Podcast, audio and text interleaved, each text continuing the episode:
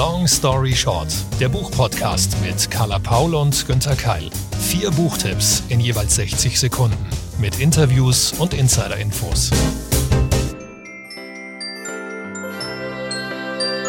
Jingle bells, jingle bells, jingle.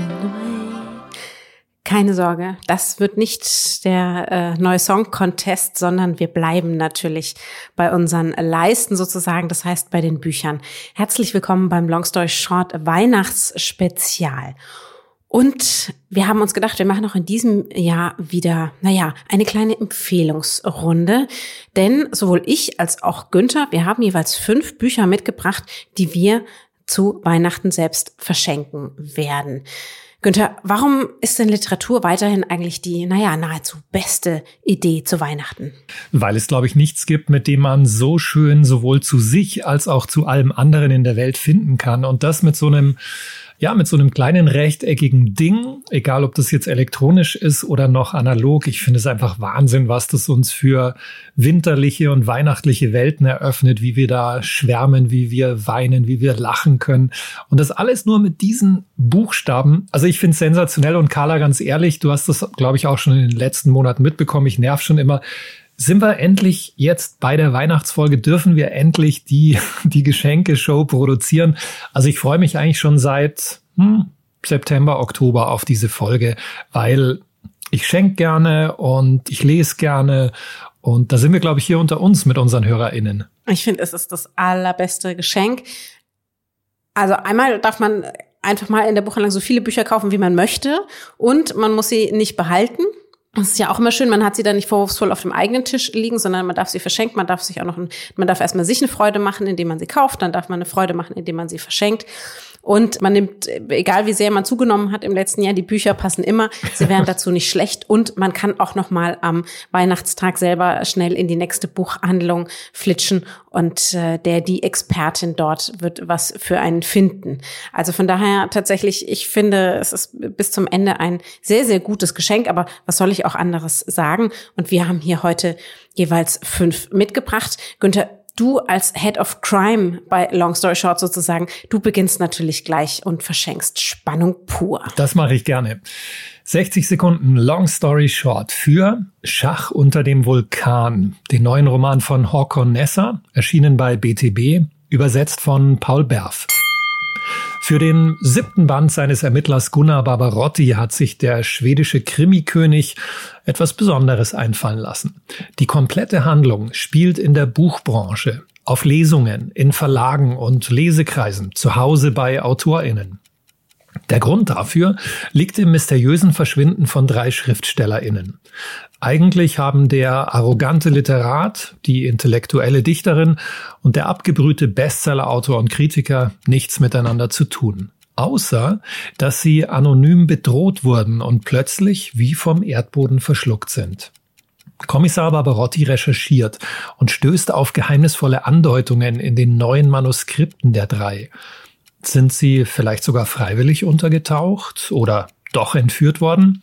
Seltsamerweise haben zwei von ihnen zuletzt über den perfekten Mord geschrieben. In seinem gewohnt lässigen Plauderton inszeniert Håkon Nesser einen doppelbödigen Fall, für den er auch aus den Werken der verschwundenen fiktiven SchriftstellerInnen zitiert. Ja, und so entsteht ein faszinierender Wechsel zwischen Wirklichkeit und Fiktion und es macht große Freude, diesen charmanten Buchbranchenplot zu verschlingen, der abseits der schwedischen Großstädte spielt. 430 Seiten, das ähm, ist ja gar nicht mal so wenig. Deine Story wirkt eigentlich relativ schnell erzählt. Ähm, trägt's das denn? Ich hatte tatsächlich so in der Mitte des Buches eine Phase, in der ich dachte, hm, Mensch, Hockon, da hättest du mal ein bisschen was streichen können. Ab und zu ist das bei seinen Büchern so. Andererseits, glaube ich, schätzen das viele LeserInnen bei ihm, dass er eben nicht so aufs Tempo drückt, dass sein Ermittler auch ein bisschen länger braucht. Das ist auch realistisch. Also wie gesagt, für mich hätten es 100 Seiten weniger weniger sein können, aber trotzdem bleibt die Klasse von Håkon Nessa natürlich erhalten. Das ist ja jetzt nochmal der wievielte Band der Reihe. Und möchtest du das eigentlich nur verschenken, damit der, diejenige sich dann die sechs vorherigen äh, kaufen muss? Nee, gar nicht. Also das ist der siebte Band und die hängen überhaupt nicht zusammen. Es gibt manchmal so ein paar Querverweise in dem Band, auch einen auf den sechsten Band. Den habe ich ja auch vor einem Jahr, glaube ich, empfohlen hier bei Long Story Short. Aber das muss nicht sein. Nö, man kann das vollkommen ähm, ohne lesen oder man kann es auch hören. Da habe ich noch einen Tipp. Im Hörverlag ist nämlich die Lesung erschienen und das spricht Dietmar Bär traditionell. Du weißt, Carla, das ist der Kölner Tatortkommissar und der macht das wirklich ganz, ganz lässig und sympathisch. Also im Zweifelsfall, dann gibt's das auch nochmal auf die Ohren, vielleicht sogar für lange Fahrten zur Familie rund um Weihnachten. Günther, wem schenkst du das denn? Ich habe eine Tante, die immer so sagt, sie möchte sich mal mehr mit Krimis beschäftigen, aber ihr ist das alles zu brutal. Für die ist das, glaube ich, genau das Richtige. Und sonst eigentlich alle älteren Familienmitglieder und auch vielleicht die Jüngeren, die mal so hinter die Kulissen der Buchbranche schauen wollen. Für jüngere Lesende habe ich auch was mitgebracht. Und zwar Amy Timberlake und ihre Reihe um Dachs und Stinktier. 60 Sekunden, Long Story Short. Die Kinderbuchreihe Dachs und Stinktier von Amy Timberlake mit Illustrationen von Jon Klaassen ab sechs Jahren, gebunden auf jeweils knapp 140 Seiten und übersetzt von Uwe Michael Gutschan. Dachs ist Steinforscher und Steinsammler und er lebt im Haus seiner Tante Lula. Dort äh, neuerdings nun aber auch das Stinktier. Das Stinktier hat Vorteile. Es kann zum Beispiel super famos kochen, aber dafür macht es nicht sauber. Und naja, sagen wir mal, wie es ist, es nervt den Dachs. Also denkt sich der Dachs nun viele Wege aus, wie er das Stinktier wieder loswerden kann. Als ihm das dann auf einmal aber gelingt, merkt der Dachs erst, wie gern er das Stinktier eigentlich hat. Und zwar nicht wegen dem, was es alles falsch, sondern wegen dem, was es alles richtig macht. Kann er seinen Fehler wieder gut machen?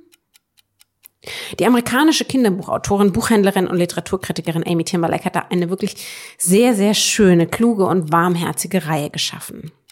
Dachs und Stinktier sind genau die richtigen Charaktere für das Lernen des gemeinsamen Aushaltens und Wertschätzens, für das Kompromissschließen, nicht nur mit dem anderen, vor allen Dingen auch am Ende des Tages mit sich selbst. Sie behandelt die kleinen und die großen Emotionen und das eben nicht nur für große, sondern auch für die kleinen Herzen. Es macht sehr viel Spaß, ist aber vor allen Dingen ganz schöner, kindlicher, kluger Lesegenuss. Super, ich habe dir gern zugehört, Carla. Und du hast ja gerade gesagt, nicht nur für die Großen, sondern auch für die kleinen Herzen. Also ganz klare Empfehlung für alle. Ja, äh, natürlich. Also ich meine, Erwachsene können genauso gut auch Kinder- und Jugendbücher lesen und daraus was, was mitnehmen tatsächlich. Offiziell ist diese Reihe Dachs und Stinktier ab sechs Jahren gedacht. Also es hat ähm, so einen Textinhalt von 95 Prozent in leichter Sprache. Das heißt, irgendwie, wenn man dann in der Grundschule schon lesen gelernt hat, vielleicht würde ich sagen, vielleicht so mit acht und zehn kann man das auch hervorragend alleine lesen. Ansonsten liest man es gemeinsam. Gerade ist der zweite Band erschienen. Dachs und Stinktier suchen einen Schatz. Man ahnt also, die beiden finden auf irgendwelchen Wegen natürlich äh, wieder, wieder zusammen. Und ich finde das eine wirklich schöne Geschichte, auch um zu lernen, mit den eigenen Emotionen umzugehen. Und zumindest mir geht es immer so, wenn ich mich mit Kinderbüchern und den dazugehörigen Kindern und auch den Fragen, die die Kinder dann beim Lesen stellen, auseinandersetze, merke ich eigentlich, dass ich oft viel mehr lerne als die kleinen Lesenden. Ich habe gerade mal reingeschaut, das sind auch tolle Zeichnungen. Kannst du dazu was sagen? Ja, wir haben in wir haben so einen Trend natürlich, dass ich finde, das ist wie so Disney-Zeichnungen. Oft ist alles sehr plakativ, sehr bunt, sehr niedlich. Die Tiere und die Kinder dort haben große Augen. Es sieht sehr puppenhaft aus. Und äh, Dachs und Stinktier sind ganz anders. Also Jon Klaassen, der zeichnet es eher so ein bisschen düster. Es ist eher in braun, grau, dunkelgrün, schwarz, weiß gehalten. Einfache Zeichnungen. Dazu passt natürlich auch, dass, also Dachs und Stinktier sind ja auch keine bunten Tiere, dass man sich eben ganz auf die Geschichte konzentrieren kann. Und ich mag das, dass das so ein bisschen ruhiger und bedächtiger gezeichnet ist und nicht so, ich spring dir ins Gesicht Zeichnungen wie in, in anderen Kinderbüchern. Und das hat alles seine Berechtigung. Aber ähm, es würde mich freuen, wenn eben wir in Deutschland vielleicht auch ein bisschen mehr, er ist international sehr ausgezeichnet und angesehen, wir hier auch ein bisschen mehr die, die Art von Jon Klaassen entdecken. Aber wer sich das mal angucken möchte, kann das natürlich entweder in der Buchhandlung vor Ort tun oder aber auch auf der Penguin Random House Seite. Da ist natürlich eine Leseprobe hinterlegt. Also großer kleiner Tipp von Carla und ich denke, das ist auch perfekt zum Vorlesen, oder? So innerhalb der Familie jetzt über Weihnachten und Neujahr.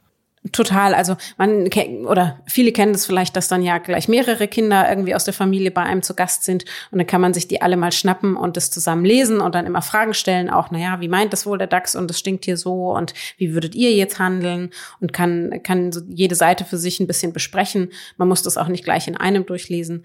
Und von daher finde ich, ist das ähm, echt ein schönes Mitbringsel jetzt für alle kinderreichen Familien eben ab sechs, sieben, acht Jahren. Und ähm, äh, gerade da, finde ich, braucht man ja immer was, was nicht schon alle haben. Und ich glaube, da ähm, kann man das ganz gut mitbringen.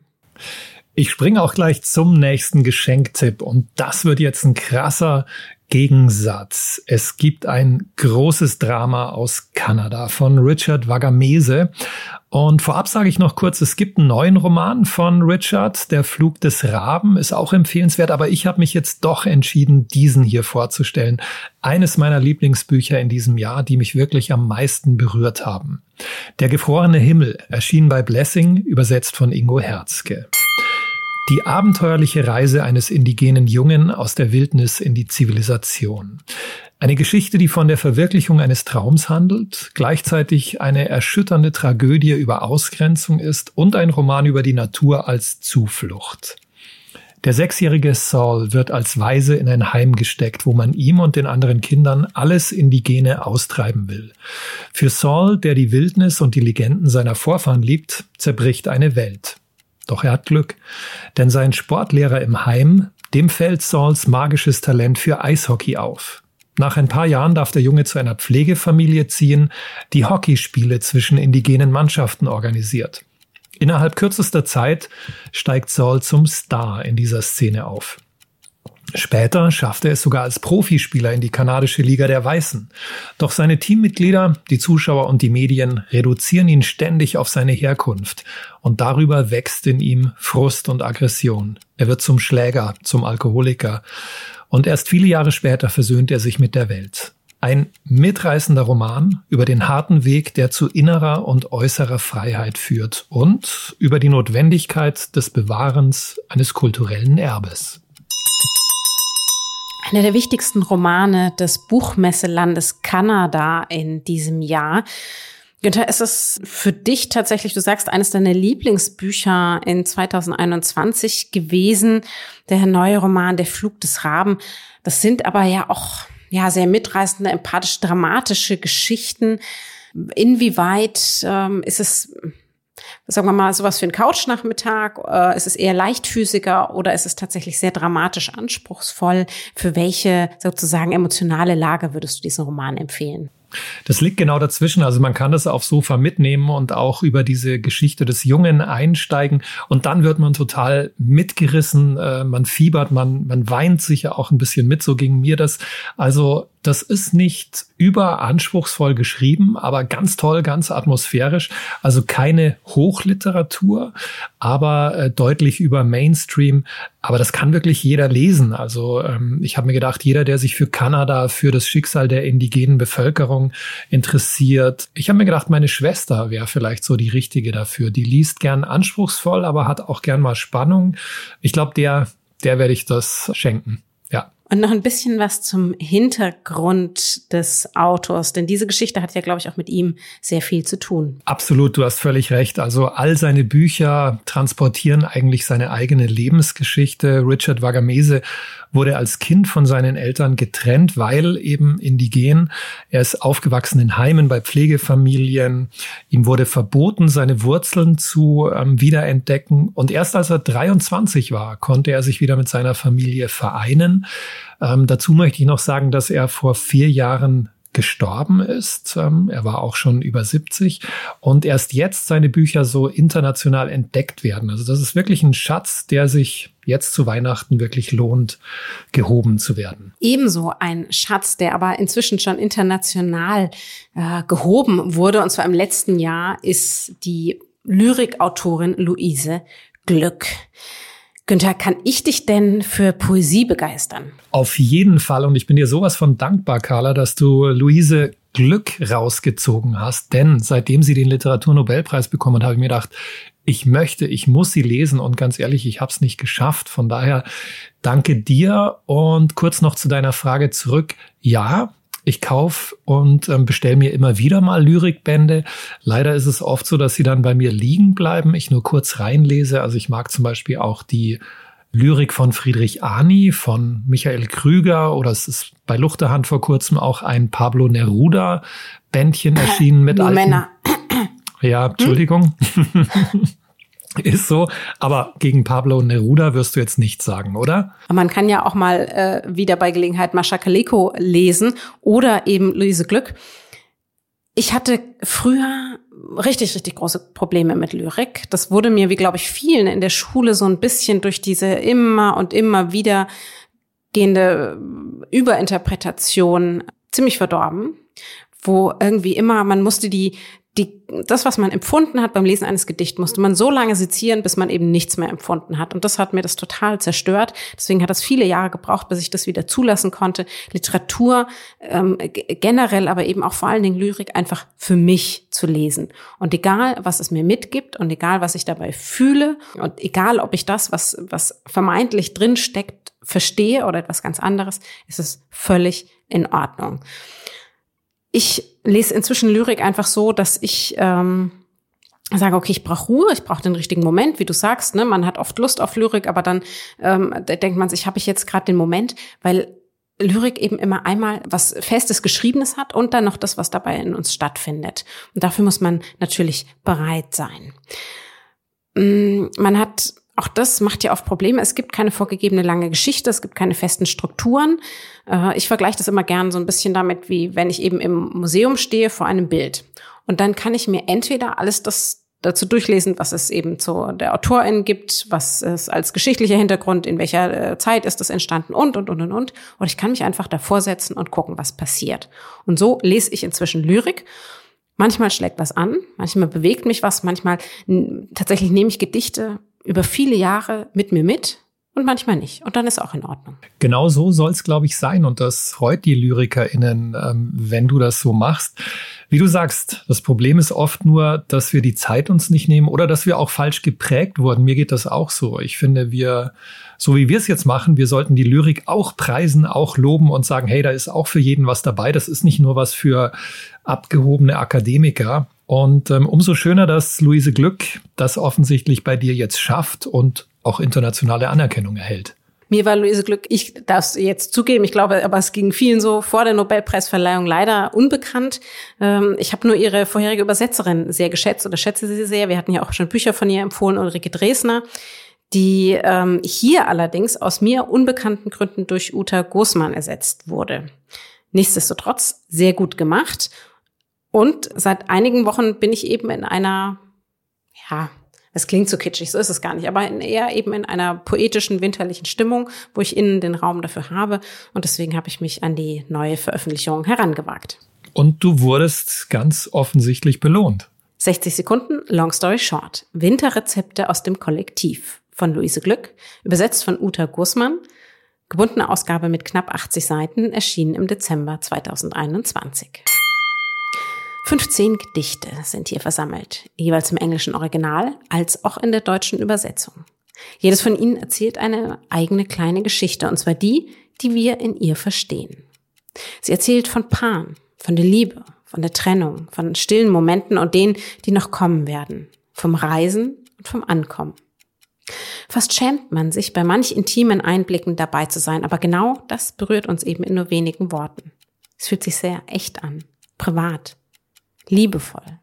Luise Glück schafft den Bogen vom Einzelnen bis eben zum Kollektiv. Sie verbindet uns mit ihrer Poesie und bringt uns mitten im Winter die Wärme. Ein Zitat aus ihrem Gedicht Winterrezepte aus dem Kollektiv. Das Buch enthält nur Rezepte für den Winter, wenn das Leben schwer ist. Im Frühling kann jeder ein feines Mahl zubereiten. Das hat sie wirklich wunderbar formuliert. Und Carla, ich, ja, also wir sagen ja immer, wir versuchen ja in dieser Folge von Long Story Short Empfehlungen zu geben, für wen das das richtige Geschenk ist. Schenkst du es mir? Ich sehr gerne schenke ich es dir und vor allen Dingen eben einfach allen, die sich angesprochen fühlen und die gerade jetzt so einen kleinen emotionalen Band voller kleiner Winterrezepte brauchen können, wenn es draußen dunkel und düster wird und man sich ein kleines bisschen weniger allein in dieser Welt fühlen möchte. Hast du noch einen Tipp für Lyrik-AnfängerInnen? Ähm, was sollen die, was können die lesen? Also grundsätzlich gibt's natürlich diese ganzen ähm, vermeintlichen deutschen ausgelutschten Klassiker. Da bin ich nicht, nicht der allergrößte Fan von, weil ich glaube eben, da haben wir alle schon ein bisschen Trauma. Ich finde, mit Luise Glück kann man völlig problemlos auch anfangen. Also Winterrezept aus dem Kollektiv, wenn du noch nie Gedichte gelesen hast, kannst du das verschenken, selber lesen, ähm, ist, ist gar kein Problem, es ist überhaupt nicht verstiegen. Äh, man wird auf jeden Fall verstehen, was, was sie meint und wird sich immer wieder was rausgreifen können. Zusätzliche Empfehlung wäre zum Beispiel, es gibt aktuell ein Magazin, das heißt 13 Gedichte. Es gibt's an jedem Kiosk oder kann man auch online bestellen. Und da werden eben, sagen wir mal, ja, 13 der bekanntesten, schönsten, besten deutschen Gedichte besprochen, erklärt, auseinandergenommen, aber eben auf eine sehr motivierende, unterhaltsame, gute Art und Weise. Und man hat gleich Lust, danach weiterzumachen und in die Buchhandlung zu gehen und zu sagen, okay, was haben Sie von dem da? Ähm, kann ich was von Kaleko lesen? Kann ich mehr von Glück lesen? Ähm, haben Sie Poesiesammlungen und, und, und? Also das macht, macht richtig Lust. 13 Gedichte gibt's am Kiosk, am Bahnhof, wo auch immer ihr in die Winterferien startet. Und so kommt das Glück und die Glück dann auch aufs Wintersofa. Vielen Dank, Carla. Glück bringt hoffentlich auch das nächste Buch. Da muss man wenig erklären über die beiden Autoren. Die kennt jeder. Barack Obama und Bruce Springsteen. 60 Sekunden, Long Story Short für Renegades. Träume, Mythen, Musik. Erschienen bei Penguin, übersetzt von Stefan Kleiner und Henriette Zeltner-Shane. Es war im Sommer 2020, als sich Barack Obama und Bruce Springsteen im Aufnahmestudio des Rockstars zu einem längeren Gespräch trafen. Aus diesem Treffen wurde zunächst mal ein Podcast und jetzt ist daraus auch noch ein hochwertiger Bildband entstanden. Mit exklusiven persönlichen Fotos aus den Privatarchiven der beiden, mit Redemanuskripten von Obama und handschriftlichen Songtexten von Springsteen. Kern dieses großartig gestalteten Folianten ist allerdings der Dialog. Obama und Springsteen erzählen sich von ihrer Kindheit und Jugend in Hawaii und New Jersey.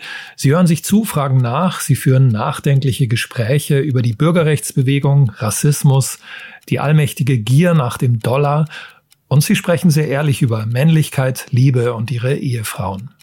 Mich hat an diesem Bildband vor allem überzeugt, dass es kein oberflächliches Geplauder ist, sondern ein ernsthafter Austausch. Man spürt, das sind zwei reflektierte Superstars, die sich Gedanken über ihre Rollen in der Öffentlichkeit machen und vor allem über das Schicksal ihres Landes, über die Kluft zwischen dem amerikanischen Traum und der amerikanischen Realität.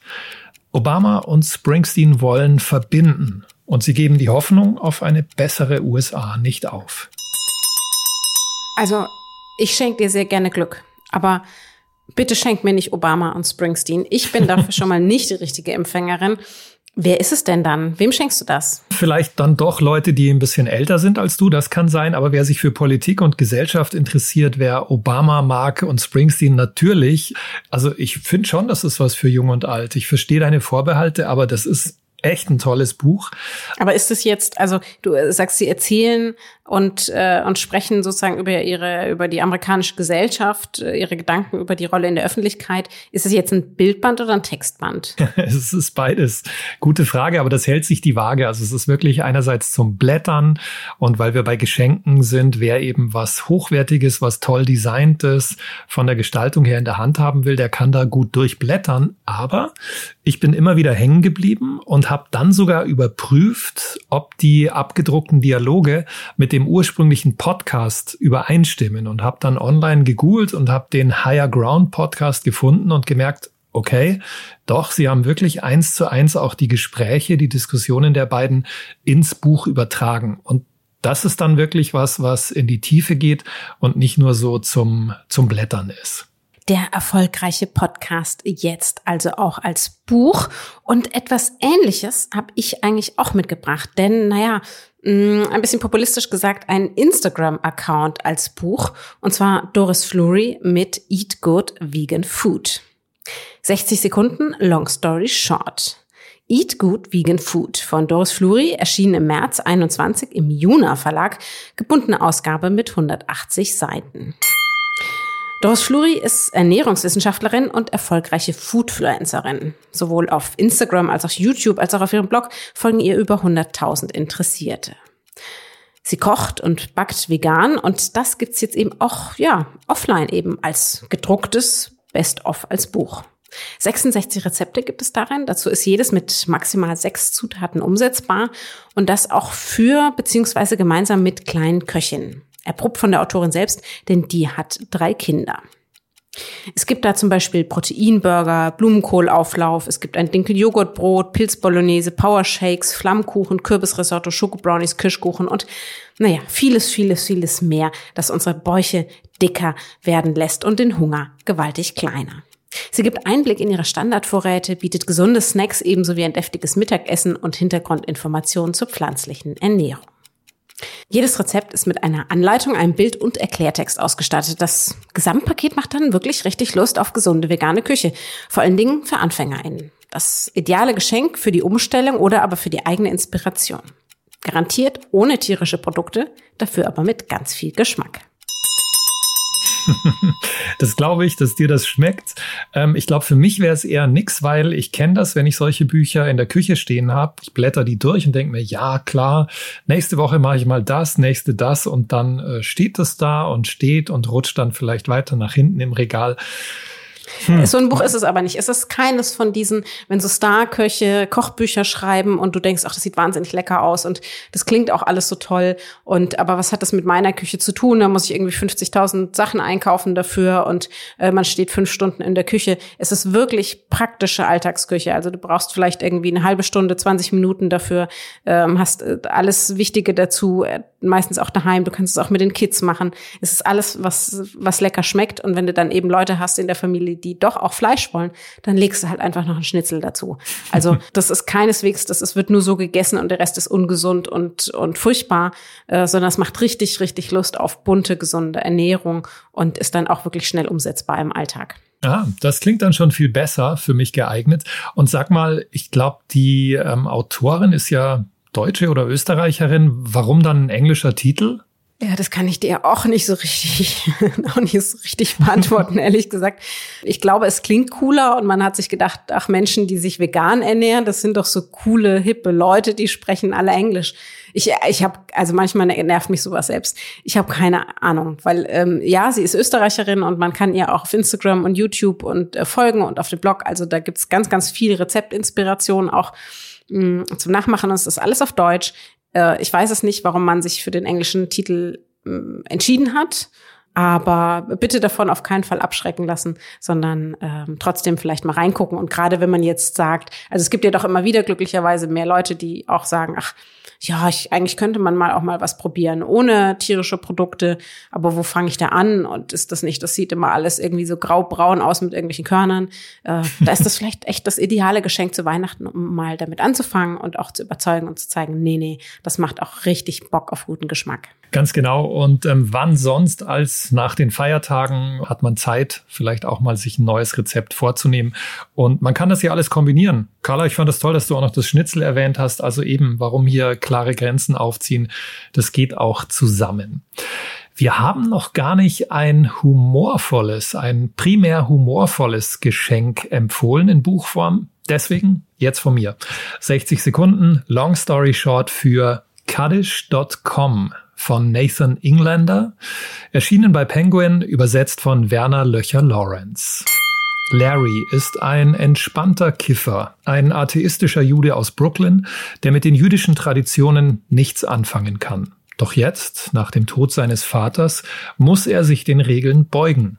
Nach der Beerdigung erfährt er beim Shiva-Sitzen von seiner orthodoxen Schwester, dass er elf Monate lang das Kaddisch für seinen Vater beten soll. Tut er es nicht, fügt er seinem Vater im Himmel schweren Schaden zu. Aber elf Monate lang beten?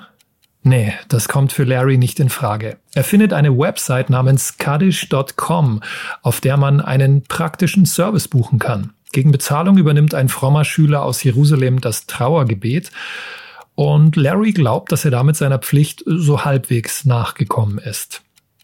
Einige Jahre später wendet sich sein Leben komplett. Larry wird tief religiös und beschließt, ausschließlich das Tora-Studium zu praktizieren. Aus Larry wird Rabbi Shuli. Und dieser Shuli kommt 20 Jahre nach dem Tod seines Vaters nach Israel, denn er hat Gewissensbisse.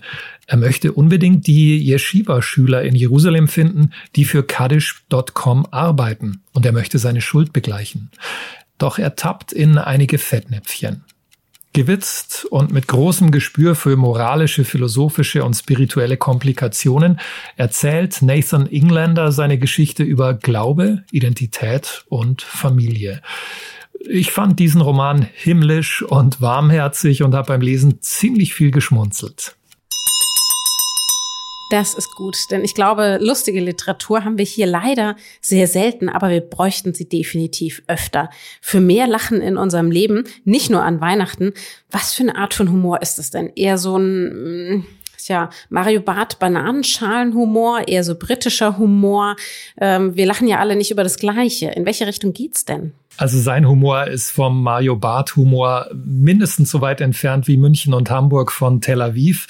Das ist wirklich eine komplett andere Baustelle. Ja, wenn du sagst so britischer Humor, so ein bisschen dezent und schwarz, das ist wirklich eher der Stil von Nathan Englander.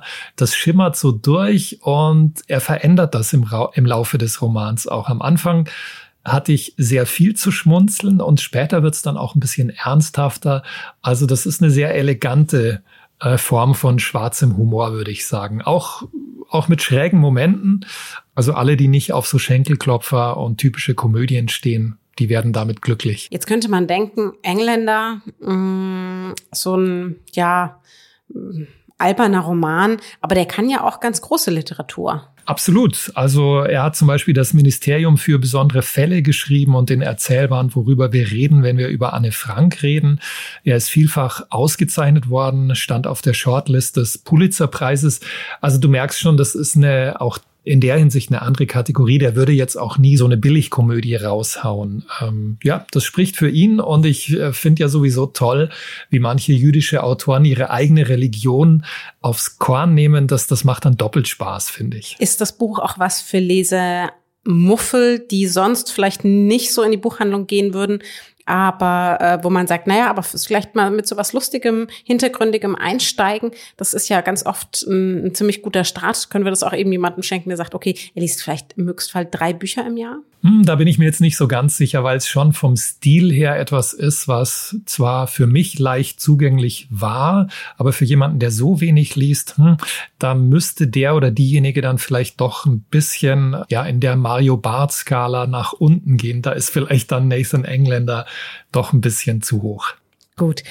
Für mich ist es trotzdem auch ein sehr gutes Geschenk. Zwinker Zwonker Richtung Günter Keil und äh, natürlich in Richtung Verlag. Also für mich klingt es genau nach dem Richtigen und eben neben allem spannenden, liebevollen, lyrischen auch etwas Humorvolles nun auf unserer Liste.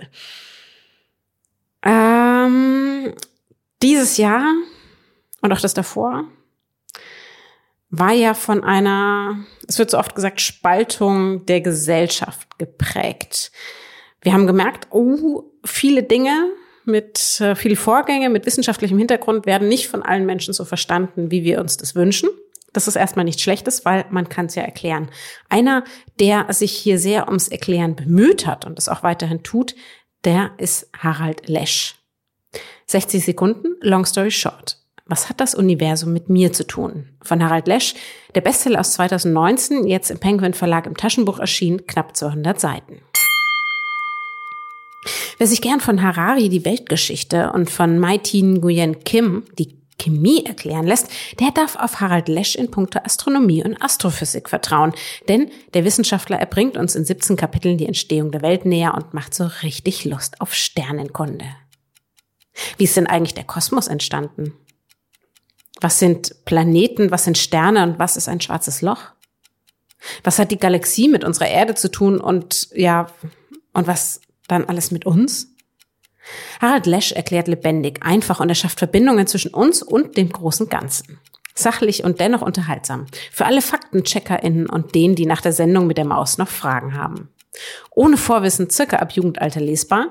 Neugierde aufs Thema sollte aber vorhanden sein und wird, das verspreche ich, garantiert lesenswert gestillt. Großartig, Carla. Vielen Dank. Das nehme ich auch gleich mit, wenn du es mir schenken solltest. Lash finde ich einfach grandios. Also du hast ich, ihn moderiert, ne? Ja, ich hatte das große Glück, im Frühjahr auch eine Buchpräsentation mit ihm zu moderieren. Da ging es um Bildung, wie gute Bildung gelingt, nannte sich das Buch. Und ich habe ihn sofort ins Herz geschlossen. Also viele sagen, er sei privat oder so im Umgang auch schwierig. Ich fand ihn ganz toll. Und wie du ja auch schon in deiner äh, Kritik gerade gesagt hast, er kann die Themen so unglaublich gut runterbrechen. Ja, also wenn du das ähm, hörst und liest, dann bist du dabei, auch wenn du sonst den Bezug nicht hattest. Und ich glaube, Carla, du hast ja in der Schule auch eher nicht in die Richtung tendiert, oder?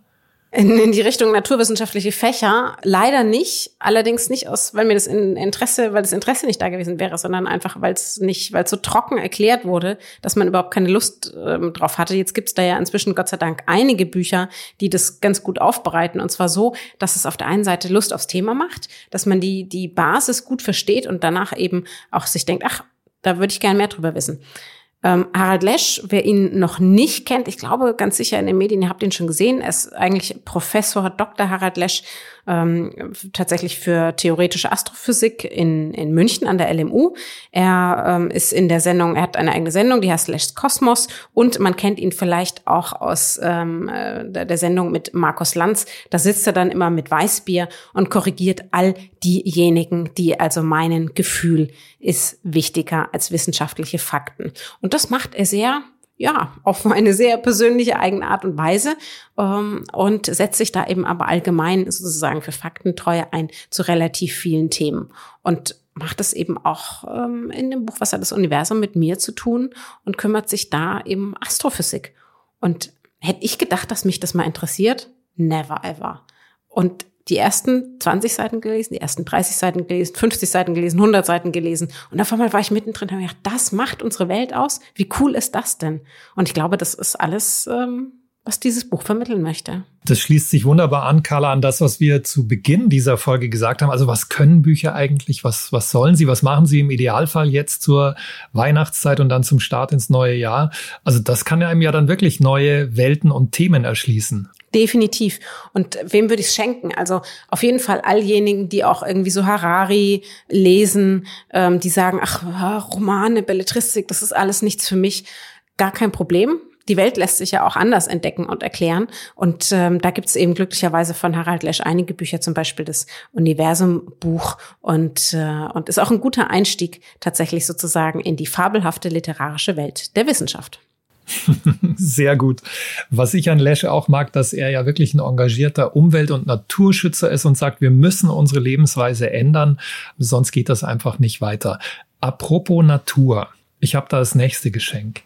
Ich lade euch mal ein auf eine Reise zu einer Inselgruppe zwischen Schottland und Norwegen. Das Tal in der Mitte der Welt heißt dieser Roman, erschienen bei Luchterhand, geschrieben von Malachi Tallack, übersetzt von Klaus Bär. Karge Felsen, herbes Wetter, grüne Schafweiden, Arbeit im Freien. Das ist Davids Welt auf Shetland. Er wurde hier geboren, wie sein Vater und Großvater. Seit 30 Jahren lebt er mit seiner Frau in einem Tal auf einer der kleinen Inseln. Und dieses Tal ist ein Teil von ihm. Es formt seine Gedanken und er kann sich nicht vorstellen, woanders zu leben.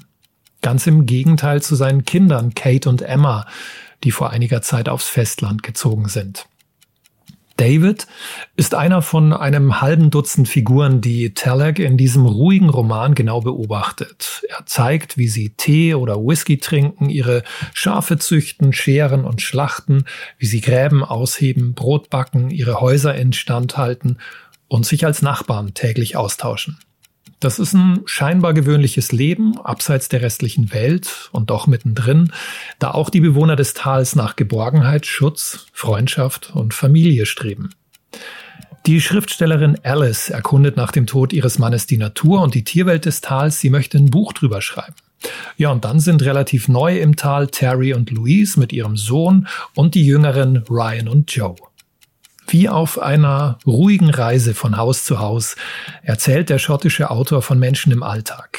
Das kommt rüber wie eine wohltuende Dokumentation aus dem Nordatlantik.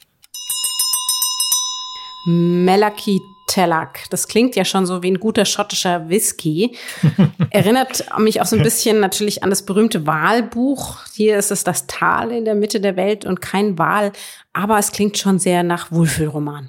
Hm, nein, eigentlich nicht. Ich habe das sehr gerne gelesen. Ich habe mich wohlgefühlt mit diesem Buch, aber das ist überhaupt nicht verklärend. Ähm, da wird nicht weggelassen, was auch an dieser Insel nervt, ähm, was man auch als Schafhirte tun muss, also wie diese Schäfer ähm, dann auch schlachten.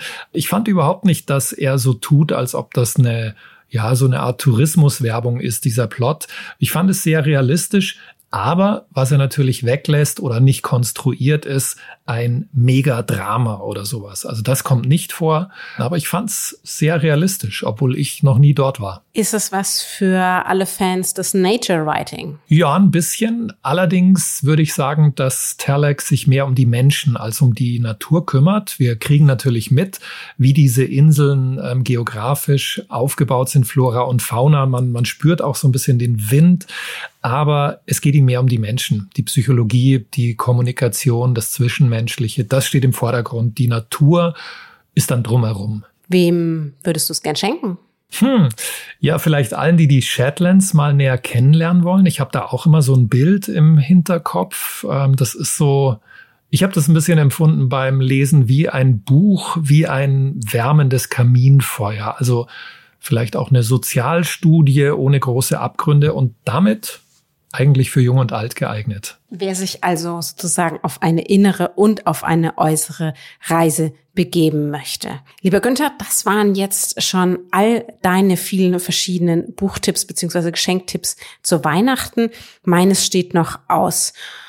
Nixon. Hm, äh, Nixon, äh, wie Richard Nixon, US-Präsident oder? Nixon wie nichts tun. Okay, das klingt schon besser.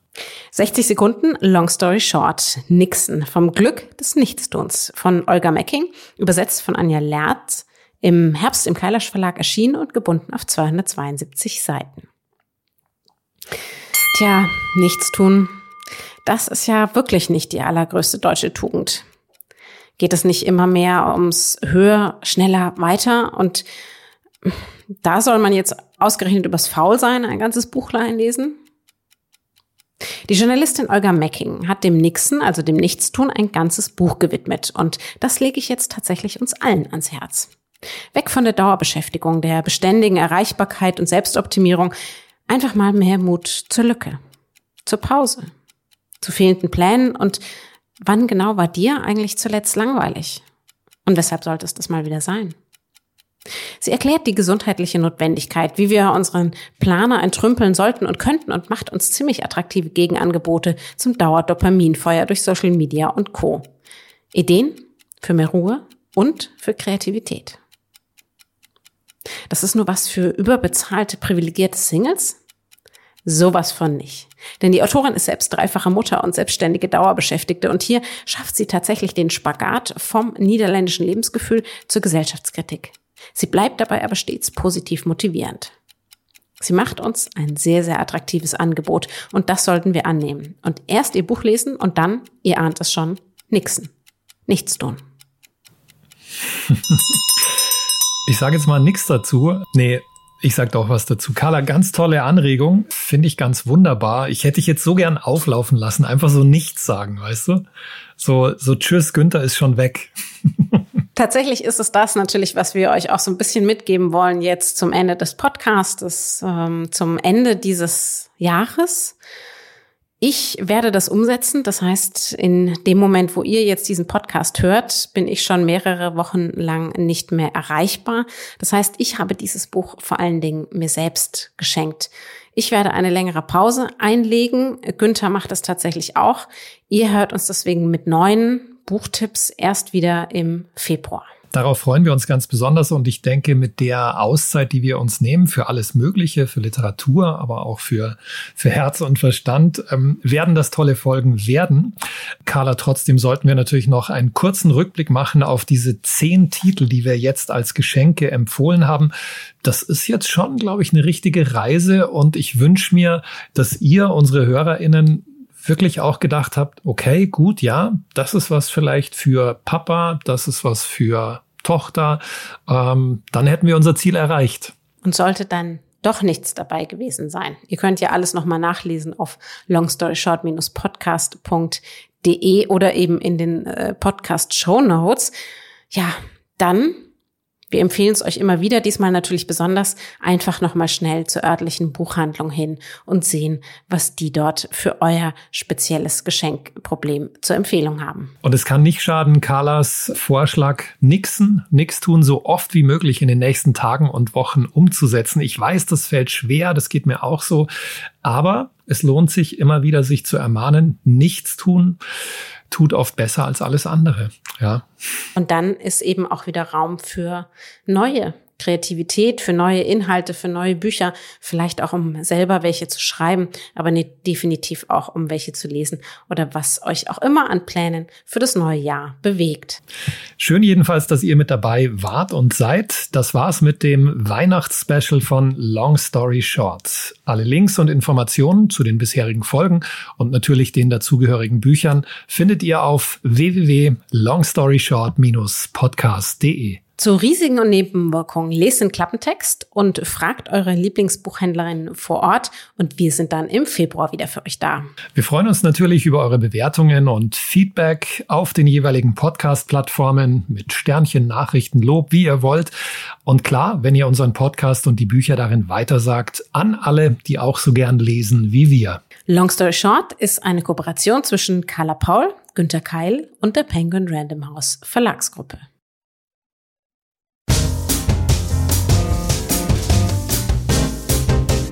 pause fast.